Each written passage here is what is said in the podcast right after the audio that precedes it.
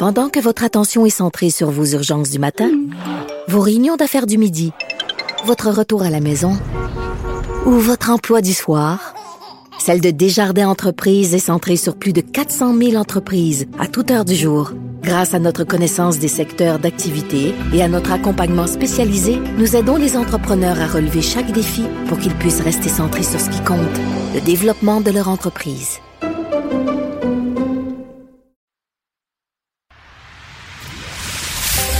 D'une halte routière à l'autre, aux quatre coins du Québec. Là-haut sur l'autobus. Cube Radio. Cube Radio.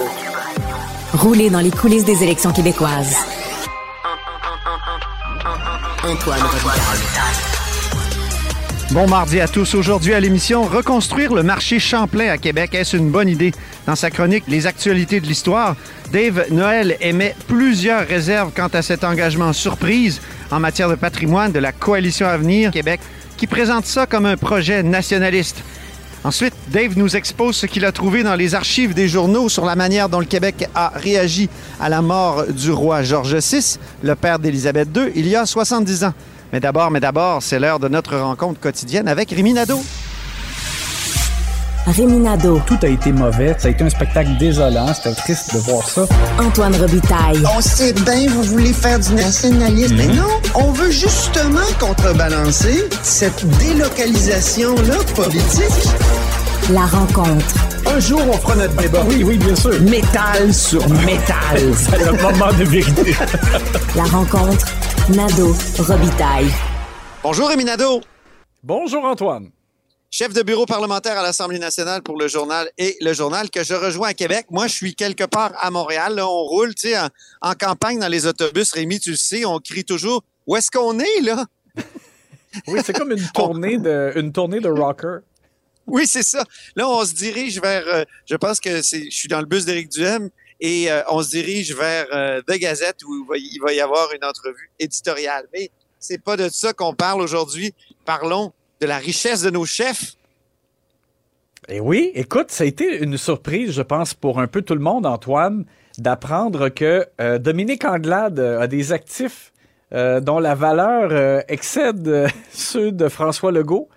Ben Alors, on avait l'impression que François Legault était le, le chef de parti le plus riche euh, avec ses avoirs, mais, euh, mais non. Alors, euh, l'exercice se fait euh, pas mal à, à chaque élection maintenant. Louis Lacroix euh, a, a révélé en, en premier, je te dirais, le portrait de l'ensemble des chefs et qu'on a obtenu aussi. Et euh, donc, Dominique Andelade a des euh, actifs de 12 millions de dollars et demi.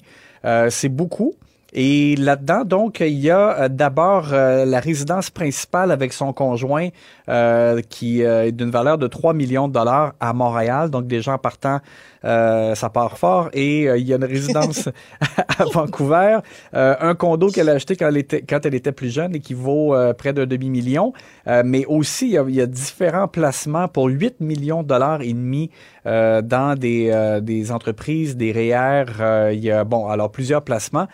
Donc, ça fait en sorte que euh, c'est elle qui, qui est en première position.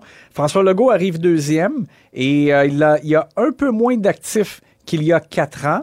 Euh, mais euh, tout de même, là, euh, avec Isabelle Bray, sa conjointe, il a des, il a des actifs de 7 millions 800 000 dollars.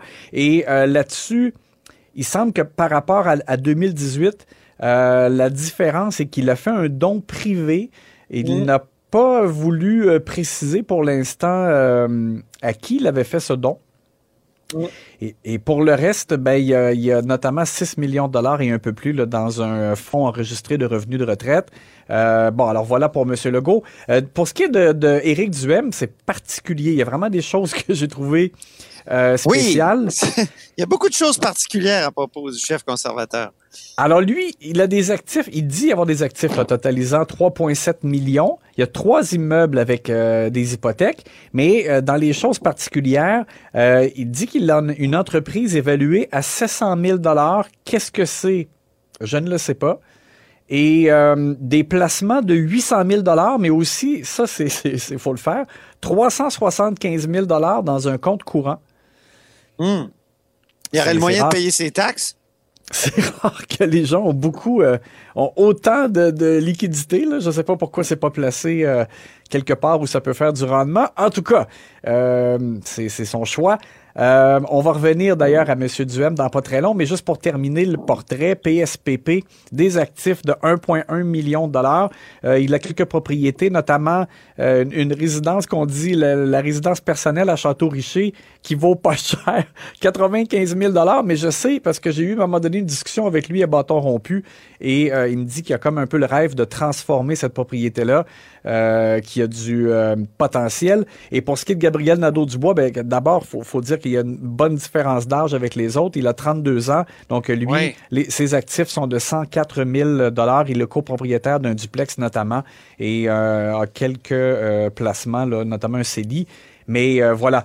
Dans le cas d'Éric Duhem, ce qui est drôle, et tu étais là, c'est qu'en point de presse, alors qu'il y avait encore des questions persistantes sur ces comptes de taxes qui ont été payés avec beaucoup, beaucoup de retard, taxes scolaires aussi, et là, il l'a dit, il semblait un peu comme tanné. Contravention. oui. et là, il était tanné, il a dit euh, Est-ce qu'il va falloir que je me mette tout nu? Et là, il insinuait que les autres chefs n'avaient pas à répondre à ces questions-là, alors que pourtant, au contraire, je dirais, les autres chefs ont fourni même des documents euh, et euh, avec des traces écrites euh, de leurs actifs avec un bilan plus détaillé que ce qu'Éric Duhem a fourni par la voix de son attaché de presse. Euh, donc, tu étais là, comment c'était? Tu as senti qu'il est, euh, commence à être exaspéré sur, sur ce point-là? Oui, puis j'ai posé plusieurs questions sur cette maison qu'il a, qui où il héberge un ami, parce que est-ce qu'on peut vraiment parler de location, locataire, puisqu'il n'y a pas de loyer en cause, du moins pas depuis les, quatre dernières années. La première année, il y aurait eu paiement d'un certain loyer, euh, mais ce n'est plus le cas. Euh, donc, euh, moi, je, lui ai posé plusieurs questions là-dessus. Il était effectivement assez exaspéré parce qu'il serait tenu, si c'est une location, d'émettre un relevé 31. Et d'ailleurs, son ami qui est dans le besoin pourrait à ce moment-là toucher d'ailleurs un, revenu de, de, de solidarité, là, un crédit d'impôt pour solidarité. Alors, oui, il était, il était exaspéré, euh, mais il faut poser ces questions-là pour essayer de comprendre comment tout ça a fonctionné. Moi, j'ai hier, j'ai repris, j'ai exposé la version euh, de, de M. Duhem et de son ami, mais je trouve pas que ça épuise la, la question. Il y a, il y a beaucoup d'autres euh, questions à poser. D'ailleurs, pourquoi ne pas déclarer les pertes liées à sa maison? Il dit qu'il ne fait que des pertes.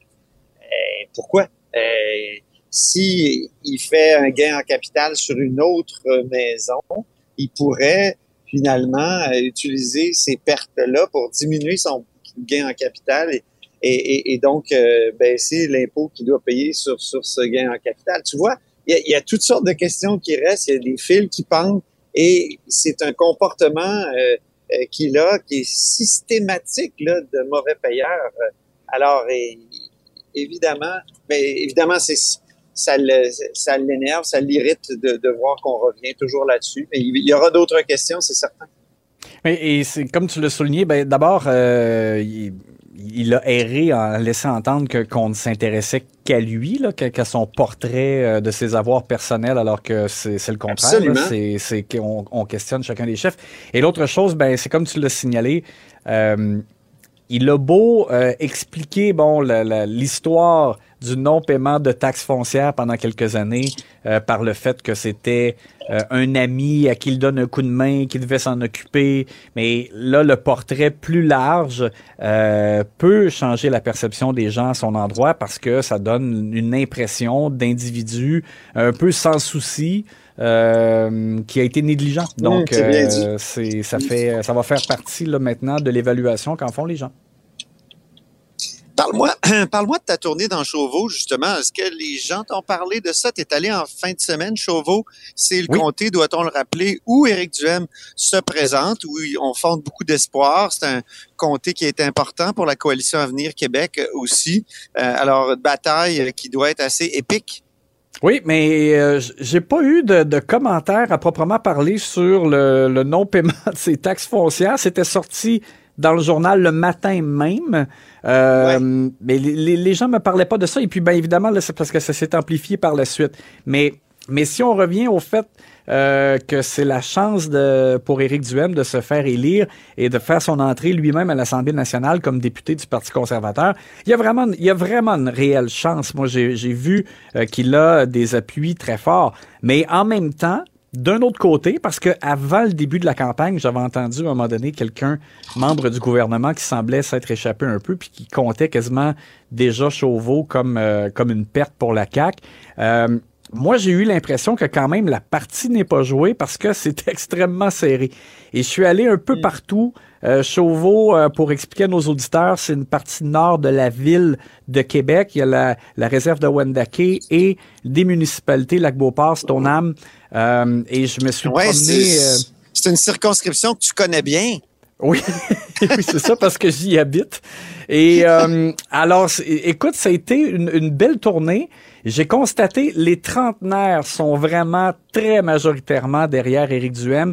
J'ai senti euh, notamment, bon, j'ai parlé à, une dame euh, propriétaire d'un restaurant euh, qui disait on, on, s'est fait laisser tomber par Monsieur Legault. elle a l'impression que Éric Duhem est celui qui a été le plus près de leurs préoccupations. D'autres jeunes aussi parents euh, qui disait, quand il parle, on a l'impression que c'est vraiment ce qu'on ressent qu'il dit euh, par rapport notamment à la gestion de pandémie où on a pris des décisions selon certaines personnes qui étaient injustifiées, etc. Par contre, chez les 45 ans et plus, c'était vraiment beaucoup plus majoritairement pour la CAQ. Et dans les secteurs, c'était partagé. Dans le secteur Saint-Émile, c'était vraiment très, très partagé. Lac-Beauport, un peu plus derrière la CAQ, ce que j'ai senti. Et une observation que je veux te faire aussi, euh, Antoine, c'est que j'ai quand même constaté qu'il y a des gens pour qui le, vote pour la CAQ est vraiment pas acquis, mais qui se rangent pas automatiquement derrière Éric Duhem. Tu sais, j'ai l'impression qu'Éric Duhem n'a pas encore réussi à fédérer complètement tous ceux euh, qui sont, euh, par exemple, déçus un peu du gouvernement ou de la CAQ. Euh, il y en a pour qui je leur demande lorsqu'ils me disent bon. ça ne sera pas la CAQ. Je leur, je leur disais, bon, alors est-ce que ce serait Éric Duhem? Puis il y en a qui m'ont dit, non, non, certainement pas lui. Euh, il, est extrêmement polarisant, donc j'ai eu des commentaires vraiment très, très en sa faveur et en même temps d'autres gens qui, qui voulaient rien savoir euh, de ce personnage-là et qui l'accusent de, de, jouer sur les deux tableaux, de dire des fois des mensonges ou des demi-vérités. Alors vraiment, ce sera une partie à surveiller très serrée du côté de Chauveau. Merci. Il nous reste environ euh, une minute. Rémi, euh, tu veux nous parler de la réplique de la CAC à l'intimidation? Oui, ben et, ça touche encore un peu justement Chauveau. Euh, c'est que Éric, pas Éric, mais plutôt Sylvain Lévesque, dis-je bien, le, le, député sortant de la CAC dans Chauveau, a publié une vidéo sur Twitter et euh, notre collègue Marc-André Gagnon, qui, qui suit l'autobus de François Legault, avait, avait vu là des autocollants euh, Ne cédons pas à l'intimidation qui ont été imprimés, euh, qui portent le sceau de la jante officielle de la CAC, donc ce sera une dépense électorale. Et Sylvain Lévesque, dans une vidéo sur Twitter, dit que euh, il, il, va apposer cet autocollant sur les pancartes qui sont vandalisés. il était justement dans sa vidéo, il y avait une pancarte derrière lui qui a été vandalisée au cours de la nuit. On avait découpé son visage et là, il avait l'autocollant dans les mains. Alors, on dit que du côté de la CAQ, je sais pas si... Moi, je, perçois, Antoine, qu'ils essaient un peu de faire une passe de judo et, tourner à leur avantage euh, le fait que peut-être qu'ils sont menaces, euh, qu'ils sont euh, l'objet de menaces et de, de vandalisme. Oui. en faisant cette campagne-là. Est-ce que c'est est-ce que c'est bon politiquement? Ça sera à voir. Mais visiblement, euh, euh, c'est ce qu'ils sont en train de faire.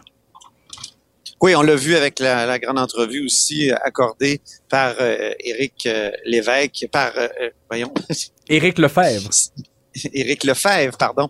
Éric Lefebvre, donc député d'Arthabasca. Tout à l'heure, j'ai croisé justement le candidat conservateur dans Arthabasca qui disait que lui aussi, il a été bien intimidé, qu'il a reçu des, plusieurs courriels euh, intimidants qu'il m'a montrés. Donc, euh, s'il dit que c'est dans tous les partis, puis qu'on ne doit pas singulariser le Parti conservateur pour euh, ce type de, de, de, de lutte, donc totalement illégitime en démocratie. Alors, merci beaucoup Rémi, puis on se reparle demain. Merci Antoine.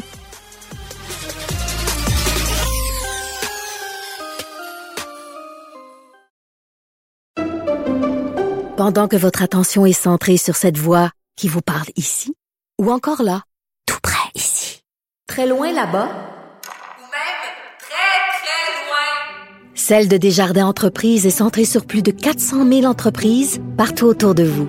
Depuis plus de 120 ans, nos équipes dédiées accompagnent les entrepreneurs d'ici à chaque étape pour qu'ils puissent rester centrés sur ce qui compte, la croissance de leur entreprise.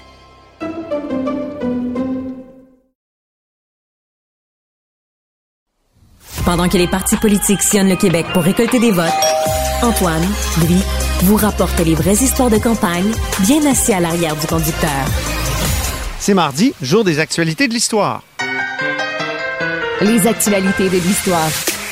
Avec Dave Noël et Antoine Robitaille. Mais bonjour Dave Noël. Bonjour Antoine. Dave Noël, c'est notre chroniqueur d'histoire et accessoirement journaliste au devoir, entre autres euh, auteur de Montcalm, général américain. Il est avec nous tous les mardis parce que l'histoire et le passé sont toujours d'actualité en politique. D'ailleurs, Dave, avant qu'on aborde nos deux sujets, nous sommes le 13 septembre. Oui, un anniversaire un peu oublié, 263e anniversaire de la bataille des plaines d'Abraham, a opposé Montcalm à Wolfe, mais euh, c'est pas un sujet qui est évoqué euh, en ce moment par aucun des chefs politiques en campagne. Donc, Non. on va passer rapidement euh, Oui. sur le sujet. Oui. Mais toi, c'est- un dossier qui t'intéresse. Ton, ton Montcalm général américain, c'est pas mal euh, exhaustif dans la description de la bataille. Je tenais à le souligner. Oui, merci.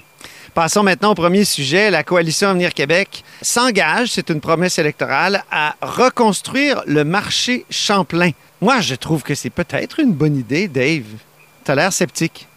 D'abord, dis-nous, Bon, c'est quoi le marché Champlain? Le marché Champlain, c'était une halle euh, commerçante qui a été construite en 1858 euh, près du Petit Champlain, euh, carrément. Et c'est un endroit où, on, à l'intérieur, c'est un endroit qui était occupé par des, des bouchers qui donc découpaient la viande. Et à l'extérieur, on avait des marchands de fruits et légumes. Donc à l'époque, on avait beaucoup de petits marchés comme ça à Québec, à Montréal aussi. On en avait un à Québec à la place Jacques-Cartier. Il y avait le marché Finlay pas très loin. Donc c'était euh, un endroit euh, plutôt euh, fréquenté. Et ce qui est particulier avec le marché Champlain, c'est qu'il était doté de colonnes monumentales qui avaient été récupérées sur le Parlement euh, du Bas-Canada, de la côte de la montagne, Ah bon? qui avait brûlé, qui avait brûlé quatre ans plus tôt. Donc, Oui. c'est un Parlement qui avait été récupéré par le Canada uni. Et, Mm. et il a été incendié accidentellement en 1854. Donc, quatre ans plus tard, on récupère les colonnes et on les installe en Basse-Ville. Juste pour situer, euh, ouais, je vais situer les gens. Là. Le, le- le Parlement était à l'endroit du parc Montmorency, en haut de la côte de la montagne, là, tout près de la statue de Monseigneur de Laval, tout près de l'archevêché de Québec. Euh, et, et comme tu dis, ils ont pris les, les colonnes et, et ils s'en sont servis pour construire euh, le marché Champlain, qui est à l'endroit, lui, de la traverse de Québec, là, le traversier, là où on prend le traversier aujourd'hui, si je ne m'abuse. Oui, c'est ça, c'est la gare fluviale. Et euh, ce bâtiment-là, euh, le marché Champlain, a été démoli en 1910, avec euh, les colonnes d'ailleurs. Et, et par la suite, on a construit, c'est ça, les installations pour le traversier, qui d'ailleurs, euh, dans, dans l'annonce qu'il y a eu vendredi dernier par euh, François Legault et Geneviève Guilbeault, euh, on a appris que les, euh, les traversiers ne seraient plus, n'a- n'accueilleraient plus d'automobiles. Ça va être seulement des navettes fluviales pour les piétons et les vélos qui vont Ouais. ensuite euh, non seulement faire Québec-Lévis, mais également des destinations autour de l'île d'Orléans. Et euh, le marché Champlain reconstruit un peu euh, dans le projet comme un lieu où les- on va avoir des chefs euh, qui vont faire des plats euh, québécois. Euh, ça va être une vitrine, dans le fond. Geneviève Guilbeault a parlé de carte postale. D'ailleurs, on peut l'entendre dans un petit extrait de la conférence de vendredi. Écoutons ça. La reconstruction du marché Champlain, c'est, comme le disait le premier ministre, non seulement un futur pôle économique, mais touristique, patrimonial, gastronomique. Ça va être vraiment une carte postale incroyable pour le Vieux-Québec, raison pour laquelle les gens qui sont autour, les commerçants, les restaurateurs et tout ça, euh, sont, sont intéressés par ce projet-là parce que ça va être une vitrine, je l'ai dit, ils vont avoir une place prépondérante pour les commerçants locaux également une place pour les producteurs des autres régions du Québec. Ça va être un projet... Euh, qui va être fait sur la base d'un nationalisme assumé, où tout le monde va pouvoir euh, se réimprégner de notre histoire, tout en, en, savourant les saveurs locales et en profitant d'événements aussi. Ça va devenir une place événementielle l'été où on va pouvoir accueillir des festivals, des spectacles, etc. Donc, c'était Geneviève Guilbeault qui, qui, évoquait donc un projet nationaliste, euh, selon elle, reconstruire le marché Champlain. C'était vendredi dernier lors de l'annonce des engagements de la coalition Avenir Québec pour la région de Québec. Oui, c'est ça. L'évocation d'un projet nationaliste, c'est un peu étonnant parce qu'elle n'a pas vraiment développé ça parce qu'on voit mal comment un marché où on vend de la viande en, en petits morceaux euh, pourrait être nationaliste, surtout qu'à l'époque, c'était pas du tout associé à ça. Ce qui est intéressant dans ce projet-là, c'est que le futur euh, marché Champlain reconstruit va être directement en face de la maison Chevalier, qui a été vendue à la compagnie Ameublement Tanguay, donc qui vend des meubles récemment, qui a quitté le, le patrimoine de l'État pour aller vers le privé. Oui. C'est assez frappant. Et l'autre élément frappant, c'est que des, des, des, projets de reconstruction comme ça, de bâtiments euh, à partir de rien, c'est quelque chose qui ne se fait plus aujourd'hui. Le Petit Champlain, euh, les, certaines, certaines parties ont été reconstruites dans les années 70 et justement aujourd'hui c'est très critiqué comme étant une espèce de... En fait c'est la place Royale de... qui a été reconstruite. Le Petit oui, Champlain, oui, c'est pas mal oui. des rénovations d'édifices existants. Cette petite rue, la, la- Donc, la petite rue, la plus petite rue d'Amérique, comme on dit, c'est parfois. Mais ça, la place, de- Royale, c'est autour de Notre-Dame des Victoires. Oui, c'est ça exactement. Donc, c'est ces bâtiments-là qui ont été reconstruits. Et puis euh, maintenant, c'est vraiment mal vu de faire ça. Et ça fait aussi penser au projet de reconstruction du second palais de l'intendant que la mairesse André Boucher avait mis de l'avant en 2005. Oui. Euh, donc, euh, ça, c'est du côté de un peu près de Saint, du quartier Saint-Roch, mais pas tout à fait dans Saint-Roch. Euh, là, à ce moment-là, on avait un projet de 20 millions de dollars de reconstruire le, le- le palais de l'intendant. Et c'est le maire Labaume, élu par la suite, suite au décès de la mairesse Boucher, qui avait qualifié le projet d'éléphant blanc. Euh, donc, il avait tout arrêté. Puis maintenant, on a recouvert l'en- l'endroit de d'un petit parc euh, de pelouse seulement. On a mis du avait quand sable, Dave. Oui, c'est ça. Ben, du sable et ensuite, on a recouvert de pelouse. Et, euh, mais le projet a quand même coûté 4,5 millions de dollars euh, en développement qui a pas, qui a pas, qui a mené à rien finalement. Ouais. Donc voilà. Et pour ce qui est de, de des coûts de ça, ça n'a pas été chiffré. L'hôtel Champlain, là, on a vraiment, on évoque un bureau de projet qui va étudier euh, la faisabilité. Et euh, ça, n'a pas d'autres détails euh, malheureusement. Ben, moi, j'aimais bien l'idée d'un clin d'œil au passé. J'aimais bien l'idée aussi de, de, faire en sorte qu'on puisse s'a- s'approvisionner en nourriture dans, dans le vieux Québec et dans le vieux port, parce qu'il y a à peu près rien actuellement. Euh, mais euh, c'est vrai que c'est un projet qui peut être assez critiquable. Mais le clin d'œil au passé, je, je, déteste pas. Je trouve que la place Royale, c'est quelque chose qui. euh, c'est un quartier qui vieillit assez bien, non? Qui a l'air carton-pâte peut-être, mais moins qu'avant. Ouais. Ben justement, c'était une des réactions, une critique du candidat solidaire dans ta Étienne Grandmont, qui a évoqué la nécessité d'avoir une épicerie abordable. Le mot abordable est quand même important parce que faut savoir, c'est qu'il n'y a, pas vraiment d'épicerie dans le, le vieux Québec depuis 2005. Ouais. Euh, ce qui fait en sorte qu'on a beaucoup de, de panetiers, euh, beaucoup de possibilités de petits sandwichs euh, au, au fromage de chèvre, mais on a très peu d'endroits pour acheter de la vraie nourriture. Et euh, ça, je faut voir comment ça va se développer. Mais là, on parle de vitrine de la, la Ouais. fine cuisine québécoise. Je doute que les gens puissent vraiment aller acheter une pinte de lait ça. un vendredi soir à 8 heures euh, dans le, dans le petit Champlain et dans le, la place quartier Place Royale. De toute façon, c'est loin d'être fait, comme tu dis. Quand on annonce un bureau de projet, ça veut dire souvent qu'on va attendre longtemps. Euh, Et aussi, c'est ça, c'est un projet qui n'était pas vraiment euh, annoncé. C'est vraiment sorti d'un chapeau.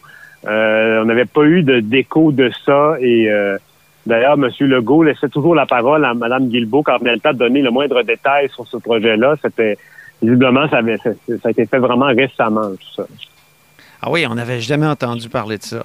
Peut-être que ça embellirait le, le coin à certains égards. J'essaie d'être positif, tu vois, Dave? Oui, un élément intéressant, j'ai oublié de mentionner, Antoine, euh, c'est que le marché Champlain, à l'époque, était relié au tramway de Ah. Québec. OK?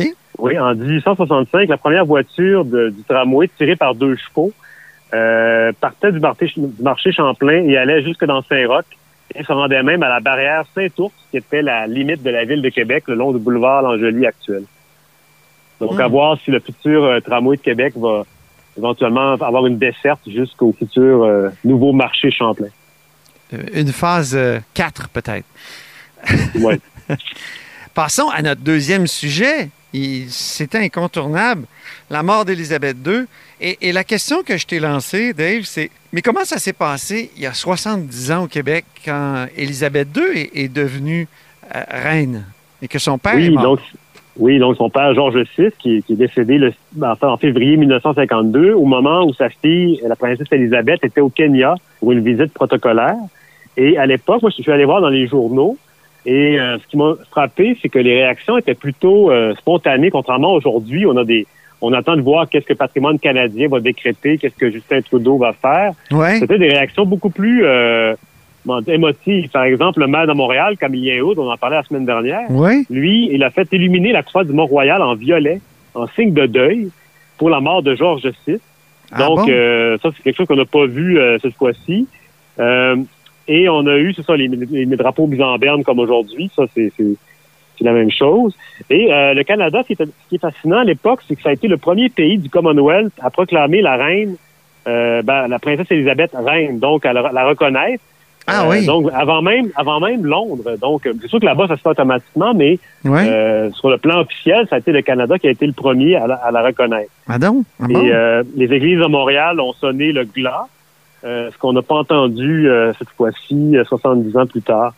Donc, il y a des petites différences comme ça. Et euh, aussi, euh, les militaires de l'armée canadienne ont tous porté un, bra- un brassard noir en signe de deuil pour le, le monarque décédé. Donc, Hmm. euh, il y a plusieurs différences comme ça. Pour ce qui est de la, c'est ça, de la, la Parce que moi, j'ai été impressionné, Dave. J'ai appelé au lieutenant-gouverneur, euh, le chef de cabinet, plus précisément M. Provençal, Jean-François. J'ai dit comment ça s'est passé il y a 70 ans. Est-ce qu'il y a des choses qui vont se reproduire, comme des conventions ou des coutumes? Et il n'y avait aucune idée. Donc, Oui. euh, le- le- ça faisait trop longtemps, on dirait. Ben, même, même chose, euh, je, je peux dire, à l'époque où on parlait de, de dans le fond, de, de, de la, de la dissolution de la, de la législature québécoise en cas de décès subi de la reine, donc Oui. qui a été, qui a été euh, comblé par l'adoption d'un projet de loi par la CAC pour empêcher que la, euh, la Chambre d'Assemblée tombe euh, au décès du souverain en raison d'une réécriture de, de la loi euh, de l'Assemblée nationale. Oui. J'avais appelé aussi le cabinet de, du lieutenant-gouverneur et on n'était euh, pas du tout au courant de ça. On ne semblait pas non plus très intéressé par la chose. Donc, ça ne m'étonne pas du tout qu'encore une fois, il n'y ait pas eu vraiment de, de réaction détaillée à, Ça, à la nouvelle. ça manque un peu d'historien de la monarchie de ce côté-là. Oui, visiblement, oui. Tu voulais ajouter un, un dernier élément? Oui, ben c'est ça. Précisons qu'on parle souvent de la monarchie britannique, mais il faut pas oublier qu'il y a eu d'autres monarques euh, au Canada et en Nouvelle-France. Donc, Oui. euh, on- j'ai fait un petit calcul de, de la longévité des, des monarques. Et On aime ça, les II, calculs de Dave. On aime ça, les calculs Oui, de Dave. euh, Oui. Elisabeth II, donc, a été au pouvoir pendant, ben, a régné pendant 70 ans. Elle était à deux années de dépasser Louis XIV, qui demeure le numéro un. Ah oui. n'est pas prêt d'être détrôné euh, du podium des plus longs monarques de l'histoire du Canada. Et pour info, on demande souvent pour Victoria, la reine Victoria, qui était là de 1837 à 1901. Elle, elle a régné pendant donc euh, 63 ans, euh, ce qui la met au troisième rang du podium des monarques euh, au plus long règne sur le Canada, donc euh, de, de 1534 à nous. Le roi Soleil règne encore. Est en, a la médaille d'or. Tout à fait. Très bien. Merci infiniment, Dave, pour euh, cette super chronique. Puis on se reparle la semaine prochaine. Merci Antoine. Très bien. Merci infiniment, Dave, pour euh, cette super chronique. Puis on se reparle la semaine prochaine. Merci Antoine. Cube Radio.